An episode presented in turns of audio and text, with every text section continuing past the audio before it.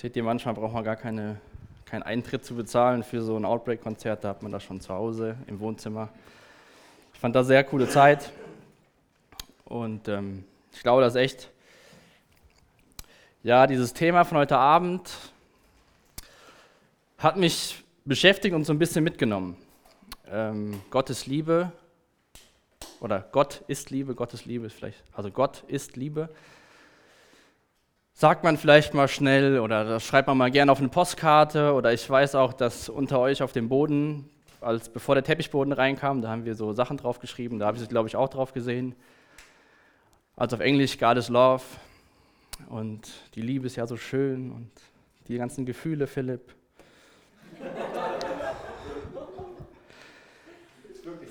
Ja. Aber wie wie merkt, wie, merkt, wie merkt ein Mensch, dass man geliebt ist? Wie merkt ein Kind, dass es geliebt ist? Irgendwann wissen die Kinder, ich weiß nicht, wann sie das realisieren, da müsste ich jetzt meine Frau fragen, die sowas studiert, aber die merken relativ früh, wenn die Eltern sich um sie kümmern, dass das ein Liebesbeweis ist. Das ist eine Art und Weise, wie die Eltern sich um die Kinder kümmern, dass sie die Kinder dadurch lieben. Wie merken wir, wenn wir Teenies werden, wir werden erwachsen, dann ist, glaube ich, der größte Beweis, wie wir als Menschen merken, dass wir geliebt sind, oder einer der größten Beweise ist der Tag der Hochzeit, wo dir gegenüber ein Mann oder eine Frau sagt, ja, ich will. Dann ist das von deiner geliebten Person der Liebesbeweis an dich, dass er sagt oder sie sagt zu dir, ja, ich will in guten wie in schlechten Zeiten bei dir sein. Ich liebe dich. Und ich glaube echt, dass die Ehe ein super starkes Bild ist für, für Gottes Liebe. Wir sehen das immer wieder in der Bibel. Ganz am Anfang gibt es schon, schon eine Hochzeit von Adam und Eva.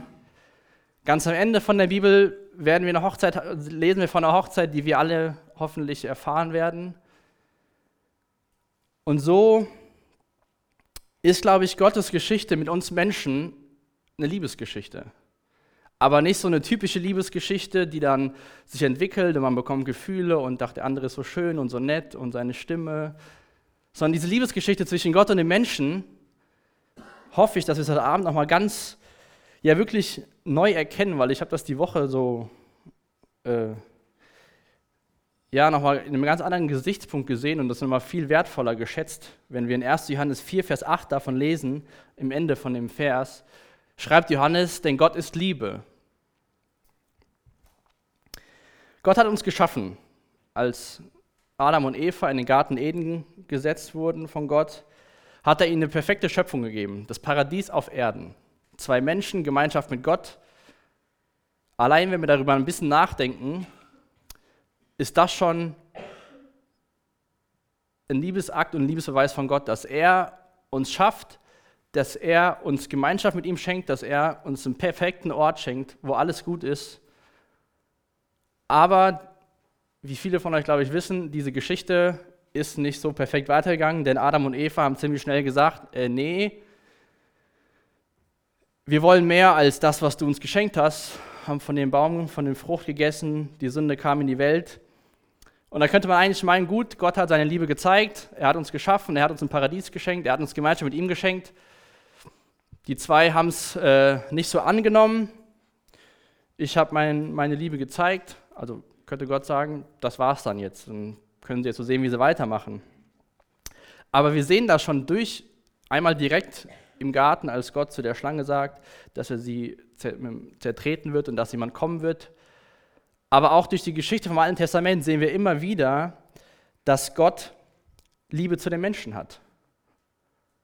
Obwohl diese Menschen und das Volk Israel im Speziellen im Alten Testament, was Gott erwählt hat, immer wieder in Rebellion leben. Gott befreit sie aus Ägypten, aus der Sklaverei. Was sagen die? Da gab es Fleisch, da gab es das, da was das, lass uns zurückgehen. Und so sehen wir im Alten Testament diese Geschichte von Gott im Volk Israel, dann kommen Propheten und dann herrschen fast 400 Jahre Stille. Und dann versucht Gott es wieder, den Menschen zu zeigen, dass er sie liebt, indem, dass er erst Johannes den Täufer schickt, der verkündet, dass einer kommen wird und dann dieser, der kommen wird, Jesus, dass Gott seinen Sohn auf diese Welt schickt. Das ist nach den vielen Jahren im Alten Testament, vielen Jahre Stille herrschte, gibt Gott sich wieder die Mühe, seine Liebe zu uns Menschen zu zeigen und zu beweisen. Und dann sehen wir im Neuen Testament am Anfang, wie Jesus gelebt hat, wie er mit den Menschen umgegangen ist, dass er für uns am Kreuz gestorben ist. Dann wir, lesen wir die Briefe und am Ende in der, in der Offenbarung lesen wir davon, dass es wieder eine Hochzeit geben wird. Eine Hochzeit des Lammes heißt das. Eine Hochzeit zwischen Christus, zwischen Jesus und der Gemeinde. Die Gemeinde besteht aus allen Menschen, die erkannt haben, wer Jesus ist. Und warum liebt uns Gott? Könnte man einfach sagen, weil er Liebe ist. Aber ich habe festgestellt, die Antwort ist viel zu einfach. Und von daher würde ich gerne gleich ein paar Verse aus 1. Johannes 4 vorlesen. Und ich glaube, wir dürfen nicht den Fehler machen, wenn wir sagen, Gott ist Liebe, dass Liebe Gott ist. Denn Gott definiert die Liebe und nicht die Liebe Gott. Und das ist echt wichtig. Und lasst uns mal schauen in 1. Johannes 4, äh, die Verse 7 bis 10.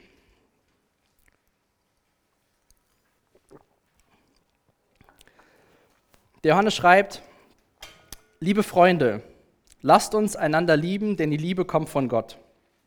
Wer liebt, ist von Gott geboren und kennt Gott. Wer ihn nicht liebt, kennt Gott nicht. Und jetzt der berühmte Satz, denn Gott ist Liebe.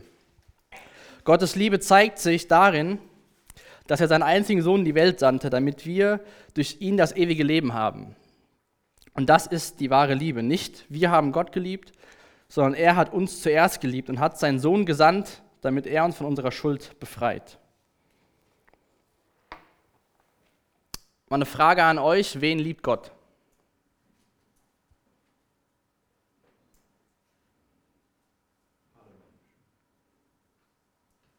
Alle Menschen. In Johannes 17, Vers 24 steht, da ist dieses, redet Gott zu, äh, redet Jesus zu seinem Vater. Und Jesus betet da zu seinem Vater, Vater, ich möchte, dass die, die du mir gegeben hast, bei mir sind, damit sie meine Herrlichkeit sehen können. Du hast mir die Herrlichkeit geschenkt. Und jetzt kommt ein wichtiger Teil wo Jesus zu dem Vater sagt, weil du mich schon vor Erschaffung der Welt geliebt hast. Gott hat seinen Sohn schon vor der Erschaffung der Welt geliebt. Da herrschte eine Liebesbeziehung zwischen Gott, dem Sohn und Gott, dem Vater. Gott ist nicht erst Liebe geworden, nachdem er Adam und Eva geschaffen hat und gesehen hat, dass sie in Rebellion gelebt haben. Und dann, als Jesus kam, da hat, ist dann Gott Liebe geworden. Gott ist Liebe von Ewigkeit her bis zur Ewigkeit hin. Immer wird er Liebe sein. Und Gottes Liebe hat in dem Wesen der Dreieinigkeit, was ich heute Abend nicht vollständig erklären werde und auch nicht kann in der Zeit, hat er aber Liebe der Vater zu dem Sohn, der Sohn zu dem Vater. Denn Liebe braucht ja immer irgendeinen Bezugspunkt. Und so finde ich es wichtig heute Abend, wenn wir uns darüber unterhalten, dass Gott die Liebe ist, uns bewusst zu machen, dass Gott die Liebe nicht durch irgendwas gekommen ist, seitdem es Menschen gibt, sondern dass Gott die Liebe schon in Ewigkeit war zwischen, Sohn, zwischen Gott dem Sohn und Gott dem Vater. Es gibt, es gab noch nie und es wird nie einen Augenblick geben, wo Gott nicht Liebe ist. Und deswegen ist Gottes Liebe keine Eigenschaft von ihm. Wir lesen in, in der Bibel auch, dass Gott zornig ist. Aber Gott ist zornig zum Beispiel auf die Sünde. Aber Gott ist nicht Zorn, denn Gott ist Liebe, aber er ist in seiner Liebe zornig auf die Sünde. Dieser Bezugspunkt von Gottes Zorn ist die Sünde. Das ist in dem Sinn eine Eigenschaft von Gottes, weil er zornig ist, aber er ist nicht der Zorn. Das ist ein Ausdruck von ihm, keine Eigenschaft, Entschuldigung. Und gäbe es keine Sünde, wäre Gott nicht zornig, aber wäre immer noch Liebe.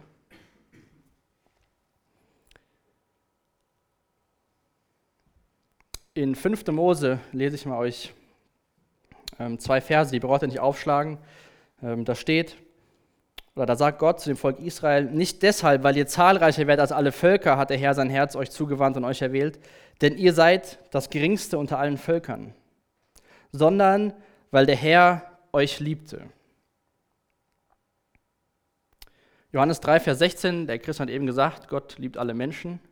Da steht, denn Gott hat die Welt so sehr geliebt, dass er seinen einzigen Sohn hingab. Ich kenne, den kennen viele von uns, den haben vielleicht viele früher auswendig gelernt. Dass er seinen Sohn hingab, damit jeder Mensch errettet wird. Das ist Gottes Wunsch. Das lesen wir immer wieder in der Bibel, dass, dass Menschen Rettung finden. Aber jetzt mal ehrlich, wenn du darüber nachdenkst und liest, dass Gott dich als Mensch liebt, ist das so, ja gut, ich kenne das, habe das schon oft gehört. Oder denkst du, kann ich nicht verstehen, ich weiß nicht so recht, wer der Gott da ist und warum er mich liebt. Oder denkst du so, ja, ich bin jetzt schon lange nur Christ, ich habe hab dann Haken hintergemacht, das ist jetzt in meinem Kopf drin.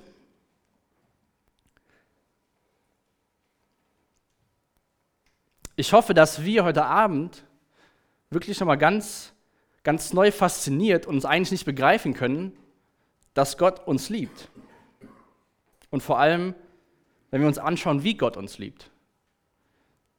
Denn er hat es ja nicht dabei gelassen, uns zu schaffen, Paradies zu geben und gut ist, sondern er hat ja weitergemacht, indem dass er Jesus gesandt hat. Und wenn wir jetzt uns überlegen, wie Gott liebt, überlegt mal, wie ihr Menschen liebt. Was ist der Grund, warum ihr eine andere Person lebt, liebt? Also ich kann sagen, Laura und ich kennen uns jetzt seit sechseinhalb Jahren, so ungefähr. Ja, siebeneinhalb, das erste Jahr zähle ich nicht so ganz. Äh, da haben wir uns auf einer Freizeit gesehen, aber da waren das die Zwillinge, da habe ich nicht mehr damit befasst. Ein Jahr später kamen die Zwillinge wieder, da war auf einmal eine Laura dabei. Aber wenn wir überlegen, warum wir Menschen lieben, finden wir in dieser anderen Person entweder was, oder finden wir was Anziehendes, wir finden die Person schön, wir lieben den Charakter, wir lieben es, Zeit mit ihr zu verbringen. Wir haben immer irgendwas, was wir an dieser Person lieben. Und dadurch entscheiden wir uns für diese Person und sagen, ja, ich liebe dich. Am Anfang ist man verliebt, dann irgendwann sagt man, ja, ich liebe dich. Aber an, der Ehe, an dem Hochzeitstag ist das eine Entscheidung, die steht. Hoffentlich für, die, für solange man lebt. Aber der Anfang, da sind ja irgendwelche Gründe in der anderen Person, warum wir sagen, ja, ich liebe dich oder ich kann es mir vorstellen, dich später zu lieben. Ich finde dich ziemlich toll. Und jetzt würde ich euch gern mal Titus 3, Vers 3 vorlesen. Wenn ihr die Bibel dabei habt, könnt ihr das mal aufschlagen. Das ist ein Paulusbrief im Neuen Testament.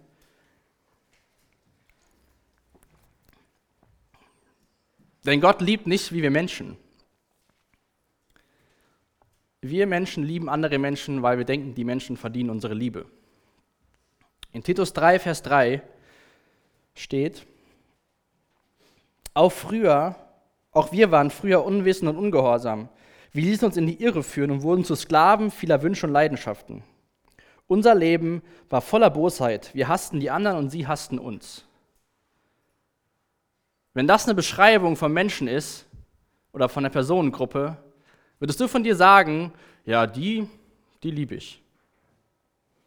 Wir waren unwissend und ungehorsam. Wir waren Sklaven vieler Wünsche und Leidenschaften. Unser Leben war voller Bosheit und Neid. Das doch, ist da was Strebenswertes, das die Eigenschaften in Personen zu finden und die dann zu lieben.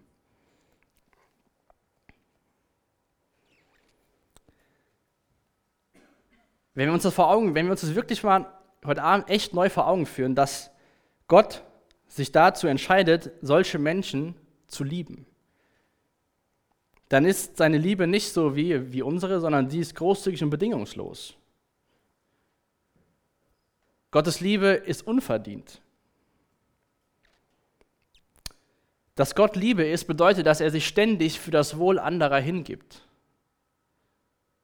Wir machen das auch für unsere Eltern, für Geschwister, für den Partner in gewisser Weise, dass wir uns hingeben oder Opfer bringen. Am Anfang frisch verliebt, wahrscheinlich am Anfang ein bisschen mehr, später ein bisschen weniger und dann hoffentlich wieder mehr, wenn man das Ganze so verstanden hat, wie gesegnet man ist.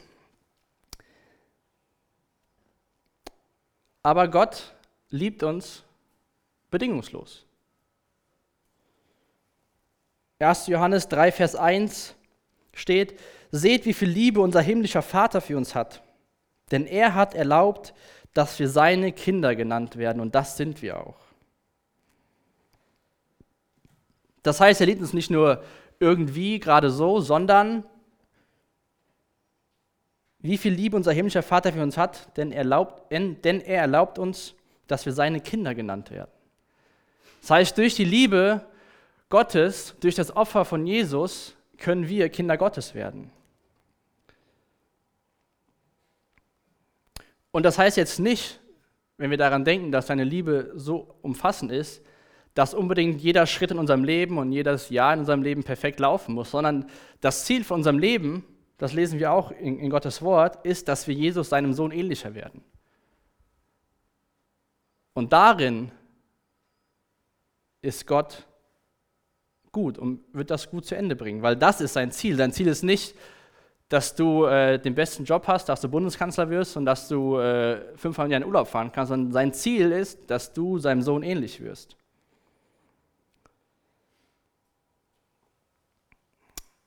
Gott hat so eine Vaterliebe für uns, in der er die Initiative ergreift, nicht wir. Er hat seinen Sohn gesandt. Er hat im Alten Testament immer wieder versucht, das Volk Israel davon zu überzeugen, wie sehr er das Volk liebt und dass sie doch aufhören mit dem Götzendienst. Ich habe in der Vorbereitung ein Buch auch gelesen von Michael Lawrence, der hat geschrieben, tief im Herzen sehen sich alle Menschen danach, aus Liebe erwählt zu werden. Jeder von uns hat doch den Wunsch, dass es Menschen gibt, die aus Liebe sagen, ja, ich liebe dich. Seien es die Eltern, seien es die Partner, sei es eine Liebe von, unter Freunden, wo wir sagen, ja, du bist echt mein bester Freund, ich nehme dich so an mit deinen Fehlern und so weiter. Jeder hat doch so einen Wunsch, das kann keiner von sich abstreiten, dass er, nee, ich bin autonom, ich bin allein, ich brauche sowas nicht. Ich bin Mann, Liebe, nee, nee, lass mal. Und wir werden durch die Liebe von Gott adoptiert. Wenn man sich mal anschaut, wie man adoptiert wird, ist das eine Entscheidung der zukünftigen Eltern. Das Kind sagt nicht, ja, zu den Eltern will ich, sondern die Eltern sagen, wir wollen das Kind haben. Und indem die Eltern sagen, wir wollen das Kind haben, wir wollen das Kind adoptieren, ist es danach, rechtlich gesehen, egal, ob du das leibliche Kind von den Eltern bist oder ob das Kind adoptiert ist, weil die haben die gleiche Stellung. Die gleichen Privilegien, und so adoptiert uns Gott in seine Familie durch seinen Sohn. Und so liebt Gott alle Menschen, ja. Gott liebt seinen Sohn schon von Ewigkeit her, weil Gott ist die Liebe. Und Gott hat eine ziemlich verrückte Liebe uns Menschen gegenüber. Wenn wir uns, ich lese den Vers nochmal vor aus Titus 3, Vers 3, auch wir waren früher unwissend ungehorsam. Wir ließen uns in die Irre führen und wurden wie Sklaven vieler Wünsche und Leidenschaften. Unser Leben war voller Bosheit und Neid. Wir hassten die anderen und sie hassten uns. Zwei Verse weiter steht im Titusbrief in Vers 5, er rettete uns nicht wegen unseren guten Taten, sondern aufgrund seiner Barmherzigkeit. Er wusch unsere Schuld ab und schenkte uns durch den Heiligen Geist ein neues Leben. Wenn wir uns jetzt anschauen, warum liebt Gott uns oder warum tut er das? Ich habe mich die Woche gefragt, warum hat er das gemacht? Es gab absolut keinen Grund. Epheser 1, Vers 5. Er hat uns vorherbestimmt zur Sohnschaft für sich selbst durch Jesus Christus, jetzt kommt's, nach dem Wohlgefallen seines Willens. Das heißt, wenn wir nochmal zurückgehen zu Adam und Eva. Sie haben gesündigt, haben sich nicht daran gehalten, was, was Gott ihnen gesagt hat, was gut für die Menschen ist. Stand Gott seit dem Zeitpunkt in der Schuld, seinen Sohn zu schicken, weil er die Liebe ist?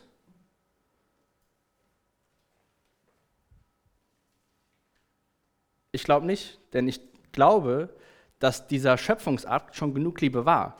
Weil wenn Gott seit dem Zeitpunkt der Sünde uns was schuldig wäre, dann würden wir ja bestimmen, wie Gott handelt. Aufgrund von unserem Verhalten würden wir Gottes Verhalten bestimmen. Hier steht, er hat uns vorherbestimmt zur Sohnschaft für sich selbst durch Jesus Christus nach dem Wohlgefallen seines Willens. Warum macht Gott das? Weil es nach dem Wohlgefallen seines Willens ist. Weil er sich einfach dazu entschieden hat, diese Geschichte nicht im Garten zu beenden oder uns selbst zu überlassen. Römer 9, Vers 11. Doch schon vor der Geburt, das, da geht es um ähm, auch eine Geschichte im Alten Testament, noch bevor die Kinder irgendwas Gutes oder Böses getan hatten, sprach Gott zu Rebekka. Und jetzt kommt es wieder. Dies geschah nach dem feststehenden Willen Gottes und seiner freien Wahl, die nicht abhängig von Taten, sondern allein von seiner Entscheidung ist. So sprach er zu Rebekka, es geht um Jakob und Esau, ähm, sind Zwillinge, die die Rebekka auf die Welt gebracht hat. Und ähm, da lesen wir davon, dass Gott zu Rebekka sagt, der Ältere wird dem Jüngeren dienen. In der Schrift heißt es, Jakob habe ich geliebt, aber Esau habe ich gehasst. Was wollen wir dazu sagen? War Gott ungerecht? Natürlich nicht, schreibt der Paulus weiter. Denn Gott sagte zu Mose, ich schenke meine Gnade und mein Erbarmen, wem ich will. Gottes Zusagen erhalten wir also nicht, indem wir sie uns wünschen oder uns darum bemühen, sondern Gott erbarmt sich über dem, den er wählt. Wir können nicht heute Abend hier stehen und mit dem Finger auf Gott zeigen, du hast uns geschaffen, wir sind in Sünde gefallen und du musst uns jetzt retten. Wir sind nicht diejenigen, die die Entscheidung treffen, wer hier wen retten muss. Ich schenke meine Gnade und mein Erbarmen, wem ich will. War Gott ungerecht? Natürlich nicht, schreibt Paulus. Und wir ich habe das eben schon erwähnt, warum Menschen andere Menschen lieben. Wir haben in uns drin nichts Anziehendes. Es gibt nichts, was die Eigenschaft hat, wo jemand sagen oder wo Gott sagen würde, ja, das finde ich toll, deswegen. Weil du so gut zu Hause hilfst im Haushalt, weil du so fleißig bist in der Schule und weil du deinen Arbeitgeber so glücklich machst, deswegen, deswegen liebe ich dich.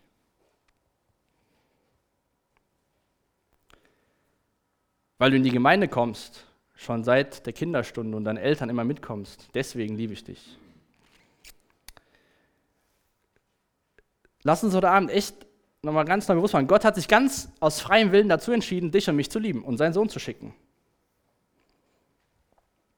Ja, weil Gott die Liebe ist und weil er von Ewigkeit her Liebe war und immer Liebe sein wird. Also warum liebt uns Gott? Weil es ihm gefällt. Und das Verrückte dabei ist, dass es ihm so sehr gefällt, uns zu lieben, dass er seinen einzigen Sohn schickt. Dass Jesus kommt, ein Leben lebt, frei von Schuld, frei von Sünde, ein Leben lebt, wie es Gott gefällt, am Kreuz stirbt und uns erlöst. So sehr gefällt es Gott, uns zu lieben, dass er das tut. Aber ich glaube, dass das ein Punkt ist, also ich habe das zumindest die Woche bei mir gemerkt, und ich glaube, dass wir Menschen das oft nicht so annehmen können. Dass wir vielleicht das Warum nicht so, oder sagen wir so, vielleicht verstehen wir das Warum an so einem Abend wie heute, oder wir lesen die Bibel, oder sind woanders im Gottesdienst und sagen, ja, Gott hat sich dazu entschieden, mich zu lieben. Aber wenn wir mal darüber nachdenken, wie wir unser Leben leben, als Christ und auch als jemand, der Jesus nicht kennt, dann leben wir doch nicht so, dass wir davon, dass wir das begriffen haben, dass das eine bedingungslose, unverdiente Liebe ist. Ich glaube, da können wir als Menschen schwer mit umgehen. Ich will mal aus unserem Text aus Johannes Kapitel 4 zwei Verse vorweggreifen, den Vers 11 und den Vers 21. Da schreibt der Johannes, liebe Freunde, weil Gott uns so sehr geliebt hat, sollen wir auch einander lieben. In Vers 21, Gott selbst hat uns geboten, nicht nur ihn, sondern auch unseren Nächsten zu lieben. Und so haben wir ja nicht nur dieses Gebot der Liebe den, den Menschen gegenüber und Gott gegenüber, sondern es gibt ja auch andere Sachen, die Gott sich wünscht, wenn wir sagen, wir haben verstanden, wer du bist, Jesus, ich habe erkannt, dass ich Sünder bin. Und wenn wir so leben wollen, wie es Gott gefällt, dann gibt es ja Sachen, wo Gott sagt, ja, dann, das sind so die Sachen, die ich gut finde. Und wie oft denken wir vielleicht, ja, Gott schuldet mir jetzt was, weil ich habe mir das und das gemacht. Ich habe ja genau das gemacht, was er in seinem Wort geschrieben hat, und deswegen steht er bei mir jetzt in der Schuld. Ich meine, wir, wir haben uns letzte Woche Sonntag ein bisschen drüber unterhalten, wir Menschen lernen das so, ja. Wenn du das jetzt machst, dann bekommst du das und das. Wenn du in der Schule dich anstrengst und lernst und vielleicht noch ein bisschen Glück bei der Arbeit hast, kriegst du eine gute Note. Wenn du dich im Sport anstrengst, wenn du viel, viel Zeit investierst, dann wirst du gut, dann wirst du befördert. Wir kennen das ja so, dass wenn wir was tun, bekommen wir was. Und ich glaube, dass wir das oft auf unsere Beziehung zu Gott projizieren. Vielleicht gar nicht bewusst, dass wir uns entscheiden, ja, weil das ja da so ist, muss das auch da so sein. Ich glaube, das passiert, ganz im Unterbewusstsein. Und da müssen wir uns, glaube ich, immer wieder selbst daran erinnern, dass das nicht stimmt.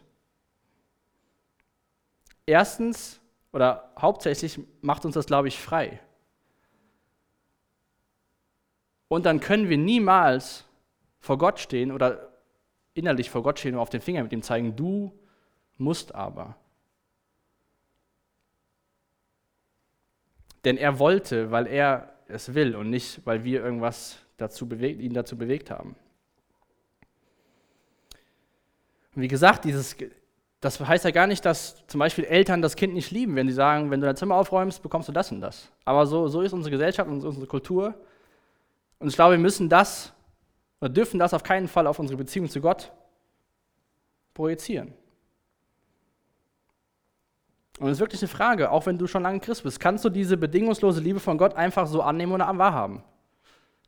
Dass du nicht liebenswert bist, dass du nichts tun kannst und dass Gott sich einfach dazu entschieden hat, weil er es so wollte.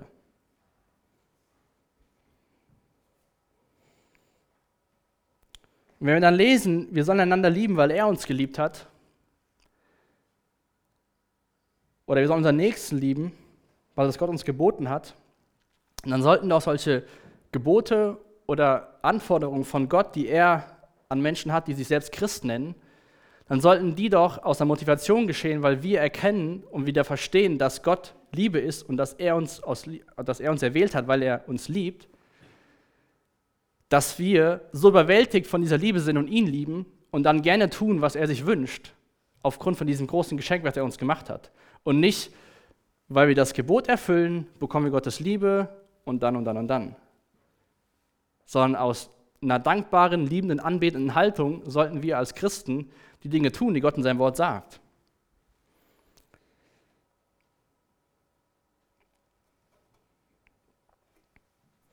Ich habe gesagt, dass Gottes Geschichte mit den Menschen eine Liebesgeschichte ist. Im Garten eben angefangen mit der Hochzeit, am Ende zwischen der Gemeinde, der Braut und Jesus, dem Bräutigam, wird sie enden. Und dann hoffentlich mit möglichst vielen Menschen, und wir haben noch viel zu tun, die dann bei der Hochzeit dabei sind.